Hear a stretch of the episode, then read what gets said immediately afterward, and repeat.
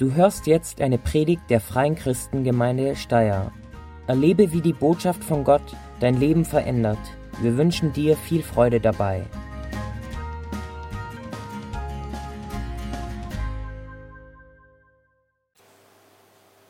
Also wir haben diese, diesen Bericht, wie gesagt, bewusst platziert vor dieser Predigt über unseren letzten Text aus dem Jakobusbrief. Wir sind ja mitten in einer Serie drin oder am Ende einer Serie Glaube auf dem Prüfstand und wir arbeiten uns durch den Jakobusbrief. Und ich möchte gleich in einen Text einsteigen, der ganz eindeutig über Gebet spricht.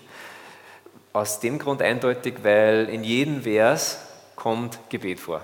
Also in jedem einzelnen Vers, den wir jetzt hören werden, ist das Wort Gebet drin. Und ich möchte gleich mitten einsteigen, wenn du der Bibel dabei hast, dann schlag mit mir auf. Jakobus Kapitel 5. Es gibt fünf Kapitel und wir sind genau in diesem letzten Abschnitt. Und ich möchte lesen die Verse 13 bis 18. Das sind die Verse, die uns heute begleiten. Jakobus Kapitel 5, die Verse 13 bis 18. Leidet jemand von euch, dann soll er beten. Und wer Grund zur Dankbarkeit hat, soll dem Herrn Loblieder singen. Ist einer von euch krank, dann soll er die Ältesten der Gemeinde holen lassen, damit sie für ihn beten und ihn im Namen des Herrn mit Öl salben. Wenn du dich fragst, was heißt Älteste? Älteste ist eine anderes, andere Bezeichnung für Leiter. Für, also es geht nicht um die Ältesten, wer am ältesten ist, sondern es geht um Leitung. Und dann Vers 15, ihr Gebet im Glauben an Gott wird den Kranken heilen und der Herr wird ihn aufrichten. Und wenn er Sünden begangen hat, wird Gott ihm vergeben. Auf das gehen wir dann noch ein. Plötzlich springt es von Krankheit auf Sünde. Und dann Vers 16, bekennt einander eure Schuld und betet füreinander, damit ihr geheilt werdet. Das Gebet eines gerechten Menschen hat große Macht und kann viel bewirken. Elia war ein Mensch wie wir. Doch als er darum betete, dass kein Regen fallen sollte, regnete es dreieinhalb Jahre lang nicht auf der Erde. Dann betete er um Regen und es regnete vom Himmel. Das Gras wurde grün und die Erde brachte wieder Früchte hervor. Soweit einmal das Wort des lebendigen Gottes und ich bete noch zu Beginn. Vater, danke, dass du ein, ein, uns dein Wort gegeben hast und dass es etwas ist, das Kraft hat, das Kraft in unserem Leben freisetzt da, das was bewegt in unserem Leben. Und darum möchte ich dich bitten, dass du es zum lebendigen Wort machst. Amen. Okay, also soweit mal dieser, dieser Text, der, wie schon erwähnt, ganz eindeutig über Gebet spricht. Und wir haben im Laufe der Serie schon mal gehört, dieser Jakobus, der war ja der, der Gemeindeleiter von der Gemeinde in Jerusalem. Also so die erste Gemeinde war übrigens auch gleich eine Megagemeinde, war ganz groß mit tausenden Leuten. Und er hat diese Gemeinde geleitet und der Überlieferung nach, also das steht nicht in der Bibel, sondern in kirchengeschichtlichen Aufzeichnungen, war dieser Jakobus ein Mann des Gebets. Das heißt, äh, also es heißt in diesen Überlieferungen, dass er Hornhaut hatte auf den Knien, weil er so viel auf den Knien war und gebetet hat. Und wenn ich sowas höre, dann denke ich mir, boah, super, hey, ähm, so ein Gebetskämpfer wäre ich auch gern. Ja, aber gleichzeitig nehme ich mir nicht so viel Zeit, also meine Kniehaut ist relativ normal. Und vielleicht geht es dem einen oder anderen von euch ähnlich. Ihr denkt sich, ja, irgendwie wäre schon super, ja, mehr zu beten, mehr äh, Gott zu suchen. Ähm, man weiß es irgendwo so aus der Theorie. Ähm, aber ich treffe ganz selten Christen oder habe noch nie einen Christen getroffen, der sagt, war Tobi, ich glaube, ich bete ich bet genug oder ich bete sogar zu viel. Ja? Noch nie getroffen. Es ist eher immer das Gegenteil, dass, dass die Leute sagen, ja eben, ich wünschte, ich würde mehr und zehn Minuten ist schon so ein Kampf, zehn Minuten im Gebet dranbleiben, da nicht irgendwie die Gedanken woanders hingehen. Das ist irgendwo so die, die Realität oft. Ähm, und weil es oft so dieser Wunsch, diese Spannung ist äh, zwischen, ja, man sollte, man, ja, und, und irgendwie schafft man es nicht, ist, ist Gebet leider manchmal ein Thema, das fast ein schlechtes Gewissen macht. Und das ist schade, weil ich bin überzeugt, dass als Jakobus diese Worte geschrieben hat, dass er sie nicht geschrieben hat, dass wir entmutigt da heute rausgehen und sagen, oh Mann, wir beten alle zu wenig, ist eine einzige Katastrophe, äh, sondern es soll eine Ermutigung sein zum Gebet. Und mir wurde es erst so richtig bewusst äh, bei folgendem Erlebnis, und zwar, ich habe ungefähr vor zehn Tagen angefangen, den Text einmal ein bisschen zu lesen. Das ist eh super, weil manchmal fange ich erst in der Woche davor an und es ist gelungen, ein bisschen früher schon anzufangen, den Text einmal lesen, auf mich wirken lassen. Und kurz nachdem ich mich mit dem Text befasst habe, am Donnerstag, also nicht letzte Woche, sondern die Woche davor, habe ich plötzlich so, ab Mittag bin ich so richtig schwach geworden. Ah, so, äh, keine Energie mehr da, richtig heftig. Und ähm, schwach und krank gefühlt. Und woran habe ich dann gedacht, natürlich? Ich habe den Text schon ein bisschen mit beschäftigt. Ist einer von euch krank? Und ich habe auch dann schon gewusst zu dem Zeitpunkt, dieses Wort krank im Griechischen, das kann man auch übersetzen mit schwach. Ist jemand von euch schwach und krank? Und ich war schwach und krank.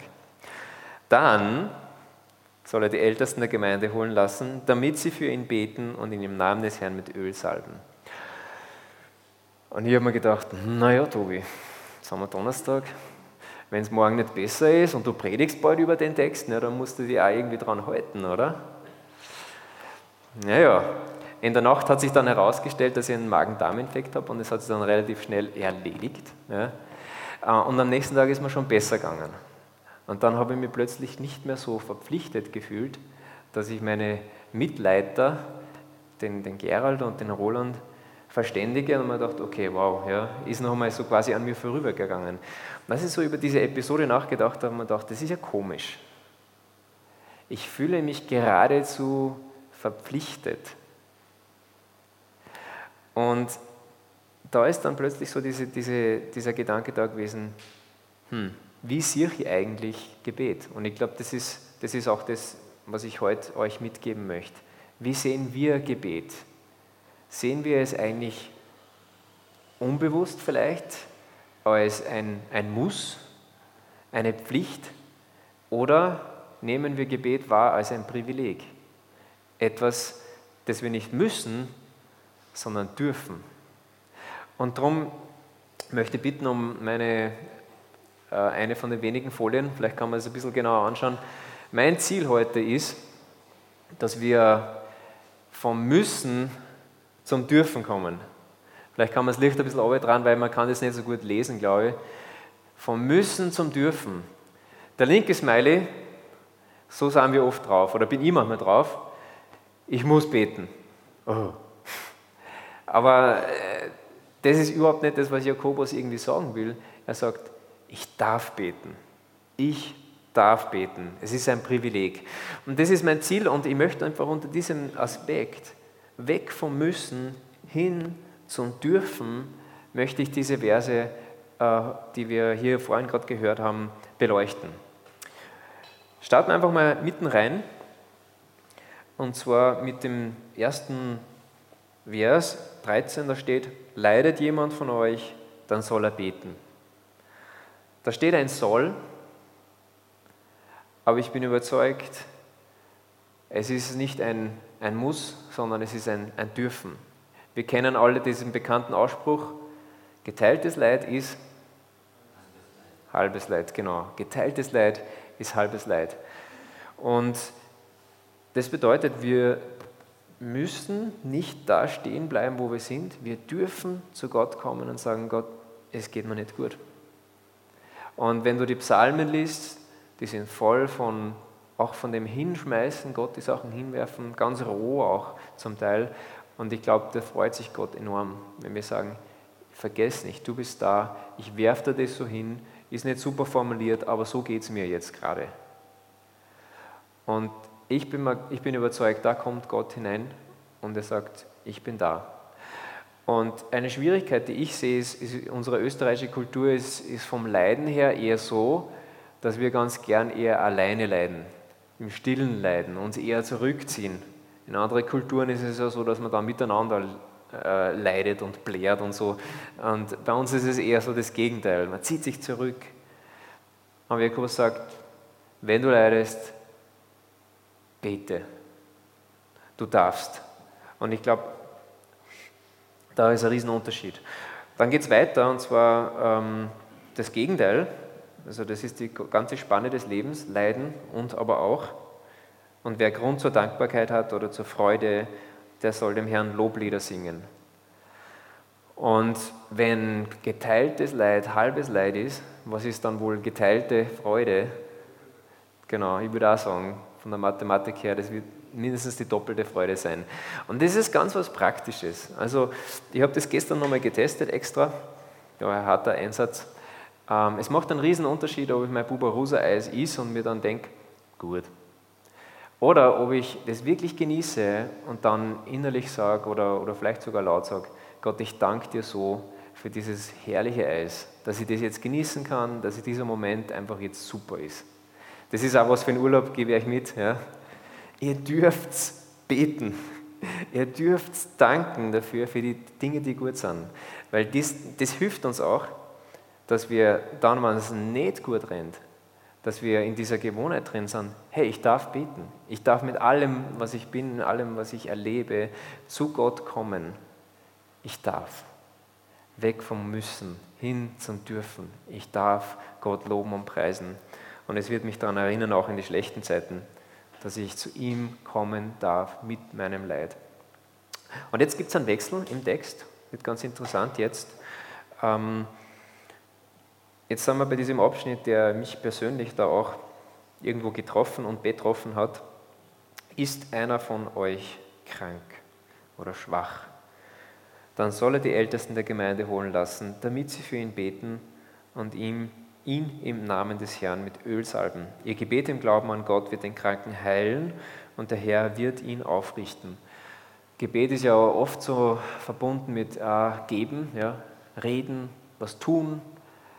Aber hier ist Gebet ganz klar etwas, wo man empfangen darf. Du darfst empfangen.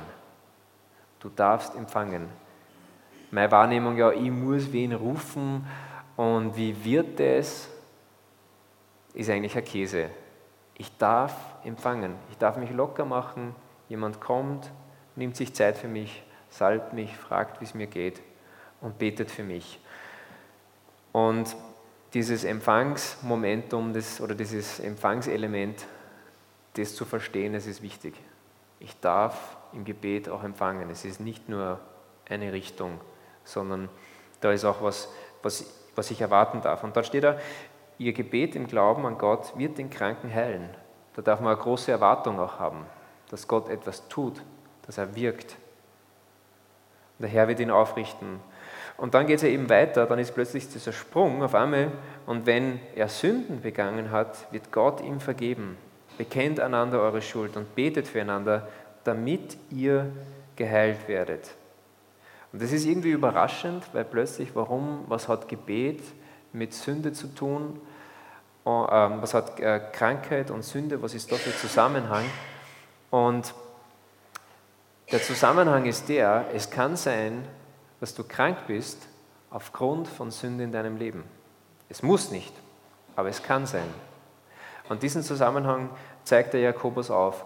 Und das ist auch das, was, was mir so bewusst, worden ist, auch bei, ähm, bei dieser Erzählung, als ihr damals wart, bei uns wart, Angelika und Rudi, und erzählt habt von diesem Gebet für dieses Kind, die größte Veränderung ist geschehen, als man entdeckt hat, okay, da, da ist irgendwie noch mehr im Spiel, als dass das Kind zu wenig gegessen hat, sondern irgendwie hat da ein Zauberer auch noch rumgepfuscht und irgendwie versucht und, und Spuren hinterlassen, indem er einfach so ein Kettel rumgehängt hat oder zwei so so Spagatschnüre als, als irgendwie Erinnerung, dass man beim Zauberer war. Und das ist durchgeschnitten worden und es ist weiter gebeten, gebetet worden und es ist alles gebrochen worden im Namen Jesu, was da irgendwie an Bindungen ist und, und Dingen, die wir gar nicht sehen. Und plötzlich verändert sich total was in dem Kind. Es kann auf einmal wieder was sich zu sich nehmen. Und nach einigen Minuten ist es wieder viel kräftiger und es bewegt sich.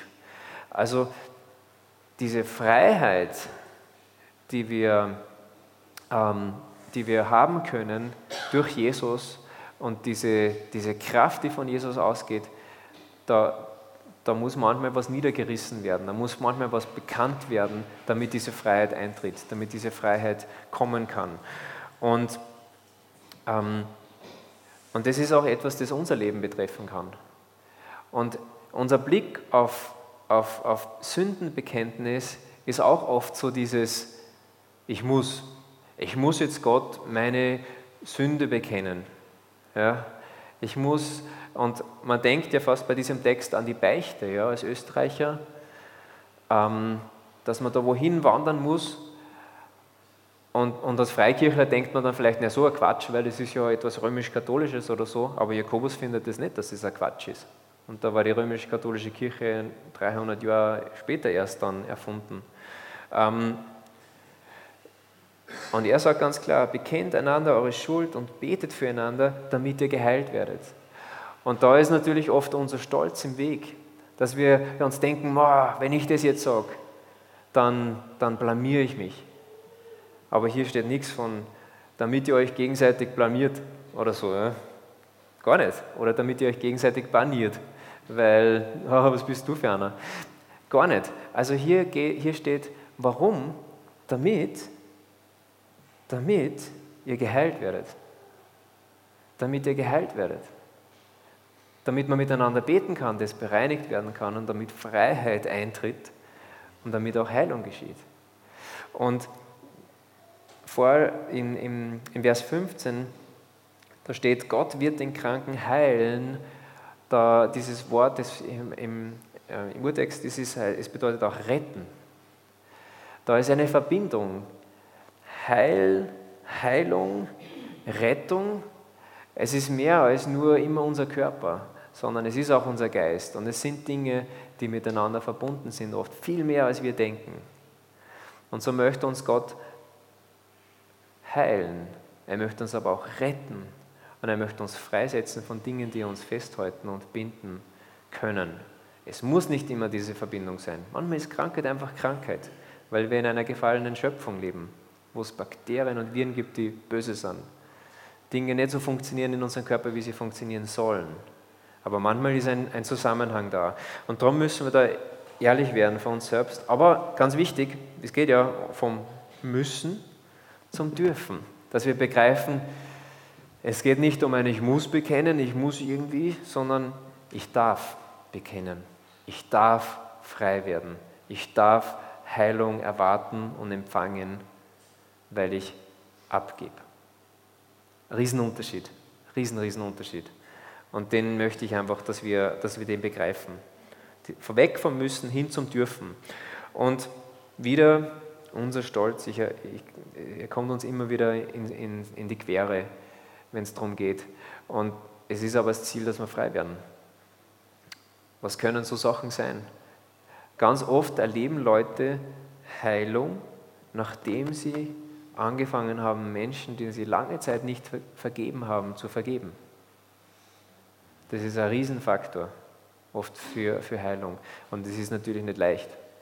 Wenn jemand dir was Schlimmes angetan hat und du vielleicht auch wirklich völlig unschuldig dran bist, dass du da vergibst, das ist ja fast unmöglich. Aber Gott ist es möglich. Und ich glaube, da ist es wichtig zu sagen, Gott, ich möchte vergeben. Hilf mir. Ich möchte mich auf den Weg machen. Und das kann auch schon der Weg zur Heilung sein. Dann gibt es die breite Palette der Süchte. Es gibt so viele Dinge, von denen man abhängig werden kann. Es ist einfach sensationell. Man kann eigentlich von allem abhängig werden. Vielleicht ist da eine Sucht, die bekannt werden muss in deinem Leben, damit Heilung geschehen kann. Das fängt ja an bei den Drogen, Alkohol und, und, und. Geht weiter zu den Gewohnheiten unserer Handys, unsere Social Media, Pornografie, Sexualität, der Bereich, wo auch Süchte einfach ähm, sich dem bemächtigen. Also das ist so breit, aber es braucht oft dieses Bekennen, Bekennen, dass ein Schlussstrich gezogen wird. Aber es ist dieses Dürfen, um das geht es, glaube ich. Es wird nicht funktionieren, wenn wir sagen, ich muss, ich muss, und es geht auch nicht darum, denke ich, wenn, wenn so ein Gebet geschieht, dass dann die Person da voll lang rum überlegen muss, ja, vielleicht ist da was. Und ich glaube, wenn, wenn wir unterwegs sind mit Gott, wenn wir sagen, Jesus ist mein Herr, dann, dann sagt uns das Wort Gottes, dann ist der Heilige Geist in uns und wenn da etwas ist, dann wird uns der Heilige Geist immer wieder das zeigen. Da ist etwas in deinem Leben, das muss ausgeräumt werden. Da muss man nicht stundenlang drüber nachdenken, sondern man weiß es sofort. Und dann kann man es bekennen. Dürfen, dürfen, frei werden dürfen, bekennen dürfen, nicht müssen. Und jetzt komme ich zum Abschluss zum größten Darf. Du darfst. Und dann geht es ja weiter, wir kommen gerade von diesem Bekenntnis, von, von dass Befreiung geschieht, wenn man bekennt und Heilung geschehen kann. Ähm, und dann geht es weiter mit, das Gebet eines gerechten Menschen hat große Macht und kann viel bewirken. Und dann kommt das Beispiel von Elia. Elia war ein Mensch wie wir, doch als er darum betete, dass kein Regen fallen sollte, regnete es dreieinhalb Jahre lang nicht auf der Erde. Dann betete er um Regen und es regnete vom Himmel das Gras wurde grün und die Erde brachte wieder Früchte hervor. Das Gebet eines gerechten Menschen hat große Macht und kann viel bewirken. Du darfst Gebete sprechen, die große Kraft haben. Du darfst. Wo, wie? Aus der Gerechtigkeit heraus, die von Gott letztendlich kommt. Und beim und das ist ein Riesenvorrecht und das ist mir oft viel zu wenig bewusst. Und da möchte ich ganz kurz springen zu einem Bibeltext ähm, aus 5. Mose, auf den ich vor kurzem gestoßen bin und der mir eigentlich so bewusst gemacht hat, wie sehr diese Gerechtigkeit, die Gott uns gibt, was für einen Wert die hat. Und zwar, die Situation ist folgende. Das, das Volk Israel ist ja aus Ägypten geflohen und sie stehen vor diesem verheißenen Land und Mose ähm, ist kurz davor eigentlich, dass er stirbt und erzählt nochmal dem Volk, wie war das damals, als die zehn Gebote gegeben wurden und ähm, wie das genau abgelaufen ist. Und da erzählt er eben, wie war das? Und er sagt, diese Worte sprach der Herr mit lauter Stimme auf dem Berg zu euch allen, mitten aus dem Feuer. Das ist übrigens aus 5. Mose Kapitel 5. Diese Worte sprach der Herr mit lauter Stimme auf dem Berg zu euch allen mitten aus dem Feuer und den dunklen Wolken heraus. Dem fügte er nichts mehr hinzu. Er schrieb seine Worte auf zwei Steintafeln und gab sie mir. Doch als ihr die Stimme aus der Dunkelheit hörtet, während der Berg in Flammen stand, kamen die führenden Männer eurer Stämme zu mir. Er ließ mir durch, durch sie ausrichten. Der Herr, unser Gott, hat uns seine Herrlichkeit und Macht gezeigt und wir haben seine Stimme mitten aus dem Feuer gehört. Heute haben wir erlebt, dass Gott zu uns Menschen sprach und sie trotzdem nicht sterben mussten. Aber am Ende werden wir doch noch sterben, denn dieses gewaltige Feuer wird uns noch töten. Wenn wir den Herrn, unseren Gott, auf diese Weise weiter zu uns reden hören, werden wir sterben. Krass, hm? Kann denn ein Mensch die Stimme des lebendigen Gottes mitten aus dem Feuer hören so wie wir und am Leben bleiben. Und dann geht es die Aufforderung an Mose. Geh du doch, Mose, und höre, was der Herr, unser Gott, zu sagen hat und teile uns anschließend alles mit, was er dir zu sagen hat. Dann wollen wir es hören und befolgen. Und dann haben wir gedacht, hey, das ist wieder mal typisch Menschen. Schicken wir einen anderen vor. Ja, den Pfarrer, den, den Pastor, den Mose, geh du, red du mit Gott und dann äh, erzählst du uns, was, was er zu sagen hat. Und man dachte, das ist so ein Quatsch eigentlich. Und jetzt kommt aber der Vers, der mich dann so umgehauen hat. Und zwar, der Herr erhörte eure Bitte, die ihr an mich gerichtet habt. Daraufhin sprach Gott zu mir, also Gott sprach zu Mose und sagt folgendes, jetzt hält sich fest. Ich habe gehört, was die Leute zu mir gesagt haben sie haben in allem Recht. What? Sie haben Recht? Ja, sie haben Recht. Dieser Gott ist so groß, um auf, auf gut österreichisch, wir haben kein Leibwall vor ihm. Kein Leibwall. Wir könnten eigentlich in seiner Gegenwart nicht mal überleben. Es braucht einen Vertreter. Es braucht jemand. Jesus. Und das ist, das, das, er macht uns gerecht. Er rechtfertigt uns vor Gott. Und das ist, worauf Jakobus letztendlich hinaus will. Er sagt, das gerechte Gebet bewirkt so viel, aber dass wir überhaupt gerecht vor Gott treten können, das geht nur durch Jesus. Elia und Mose, da hat es auch Limits gegeben. Mose hat geleuchtet wie eine Glühbirne, nachdem er in Gottes Gegenwart war. Und Elia konnte Gott auch nicht ohne weiteres einfach so begegnen, wenn man die Geschichte ein bisschen genauer anschaut. Und allgemein, vielleicht noch nicht all, äh, ja, allgemein, ähm, Gebet war im Alten Testament noch kein Breitensport. Die waren Ausnahmeerscheinungen, Elia und Mose. Aber Jakobus zeigt auf, wir können gerechtfertigt vor Gott treten. Elia war ein Mensch wie wir und wir können auch. Wir dürfen auch. Gewaltig, gewaltig, gewaltig. Und dieser Vertreter damals war der Hohepriester. Und so schreibt der Schreiber vom Hebräerbrief aus dieser Sicht heraus, da ist dieser Gott, der eigentlich so unnahbar ist. Aber es gibt einen Mittler. Da wir nun einen großen Hohenpriester haben, der durch den Himmel gegangen ist, Jesus, den Sohn Gottes, wollen wir an unserem Bekenntnis zu ihm festhalten. Der Hohepriester ist nur einmal im Jahr ins Allerheiligste reingegangen. Und da hat man ihm einen, ein Seil an den Fuß angebunden, dass falls er tot umfällt in der Gegenwart Gottes, dass man ihn rausziehen kann. So krass war die Nummer. Dieser Hohepriester versteht unsere Schwächen, also Jesus, weil ihm dieselben Versuchungen begegnet sind wie uns, doch er wurde nicht schuldig. Lasst uns deshalb zuversichtlich vor den Thron unseres gnädigen Gottes treten. Dort werden wir Barmherzigkeit empfangen und Gnade finden, die uns helfen wird, wenn wir sie brauchen. Man kann eigentlich nur eines sagen, danke Jesus. Wir dürfen beten. Du darfst beten. Du musst nicht. Aber ich will, wenn ich das höre. Ich darf beten. Ich darf vor Gott kommen durch Jesus gerechtfertigt vor ihn treten und darf erwarten, dass etwas passieren wird. Ich habe gestern für jemanden beten dürfen, dass Heilung geschieht. Heute leider keine Heilung. Heißt das, dass ich aufhören werde zu beten? Nein. Wir beten weiter. Wir glauben weiter. Und ich glaube, dass Gott noch viel tun will in unserer Mitte. Aber das geht nur, wenn wir nicht aufhören. Wenn wir das Privileg erkennen, wir dürfen beten. Wir dürfen dranbleiben. Wir dürfen im guten wie in schlechten Zeiten beten. Darum geht es. Und das ist eigentlich alles, was ich euch schon mitgeben möchte. Und ich glaube, das ist ein, ein Game, es kann ein Game Changer sein, ein Spielveränderer. Einfach nur dieses Denken. Und es hat bei mir schon viel verändert diese Woche. Raus, viel mehr raus aus dem Müssen hin zum Dürfen. Das ist so befreiend. Das ist extrem befreiend.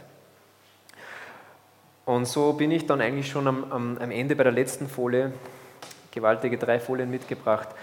Äh, die Serie heißt ja Glaube auf den Prüfstand. Und beim Pickerl-Überprüfung, zum Beispiel beim Auto, gibt es ja immer die verschiedenen Sachen, wo abkackelt wird. Und so ist die simple und einfache Frage für heute Morgen, für dich, für mich, bete ich, weil ich soll oder bete ich, weil ich darf? Riesenunterschied. Und der Frage sollen wir uns einfach stellen heute Morgen, denke ich. Haben wir begriffen, ich darf beten, wenn es mir schlecht geht? Haben wir begriffen, ich darf beten, wenn es mir gut geht? Habe ich begriffen, ich darf auch für mich beten lassen, wenn es mir schlecht geht, wenn ich schwach bin, wenn ich nimmer kann, dass ich das darf, dass die, die Leiter bereit sind, das zu machen? Ist mir bewusst, dass ich Sünden bekennen darf, dass ich frei werde? Dass Heilung geschehen kann in meinem Leben, dass ich letztendlich Rettung erfahre. Jesus hat alles gegeben. Das ist der Abschluss von, von dem, was Jakobus hier einfach aufzeigt. Jesus hat alles gegeben, damit wir dürfen. Wie blöd wären wir, wenn wir es nicht tun? Lass uns schlau sein. Vom Müssen zum Dürfen. Ich schließe im Gebet. Vater, danke, dass du deinen Sohn gesandt hast, Jesus, unseren Retter, unseren Erlöser, der, der uns gerecht hat, gemacht hat vor dir. Du bist so ein großer Gott und wir, ich check's oft gar nicht, aber du bist so groß. Und trotzdem darf ich vor den Thron der Gnade treten, darf ich beten. Mach du diesen Gedanken groß in unseren Herzen, dass wir viel erleben, weil wir viel beten, weil wir merken, wir dürfen. Wir dürfen. Und führe uns an den Punkt, dass wir sagen, ich muss beten, weil ich nicht anders kann, weil ich will unbedingt beten. Und darum muss ich. Aber lass uns starten beim Dürfen, immer wieder. Amen. Ich lade ein, selbstverständlich, ganz besonders heute, zum Gebet. Es ist ein Privileg. Du darfst. Wir haben hinten unseren Banner. Äh, wir haben jeden Sonntag zwei Leute, die bereit sind, dass du empfangen kannst im Gebet. Also wenn du ein, ein Anliegen mitgebracht hast, vielleicht auch etwas, wo du weißt, eigentlich muss ich das loswerden, ich sollte das einmal jemand bekennen und gemeinsam beten und Freiheit erleben, nutzt es. Da geht es nicht um Bloßstellung, da geht es um Freiheit. Und ich werde auch da sein, weil es mir ein besonderes Anliegen ist. Ähm, unsere Ältestenschaft ist ausgeflogen, die Leiter, also Gerald ist im Urlaub, Roland ist bei der Olympiade, aber ich bin da. Ich habe sogar extra Flaschen mit Öl mitgebracht. Also wenn du gesalbt werden willst, doch mit Öl, das ist ein Zeichen dafür, dass, dass Gott sagt, ich bin da. Ein Zeichen der Gegenwart Gottes in deinem Leben. Nutzt die Möglichkeit für Gebet. Lasst das nicht passieren. Es ist ein Dürfen und, und, und kein Müssen. Aber ihr dürft es voller Freiheit. Wir danken dir fürs Zuhören und hoffen, dass dir diese Predigt weitergeholfen hat. Auf www.fcg-steyr.at findest du mehr Infos über die Freie Christengemeinde Steyr sowie die Möglichkeit, deine Fragen zu stellen. Gerne lernen wir dich bei einem unserer Gottesdienste persönlich kennen. Bis zum nächsten Mal.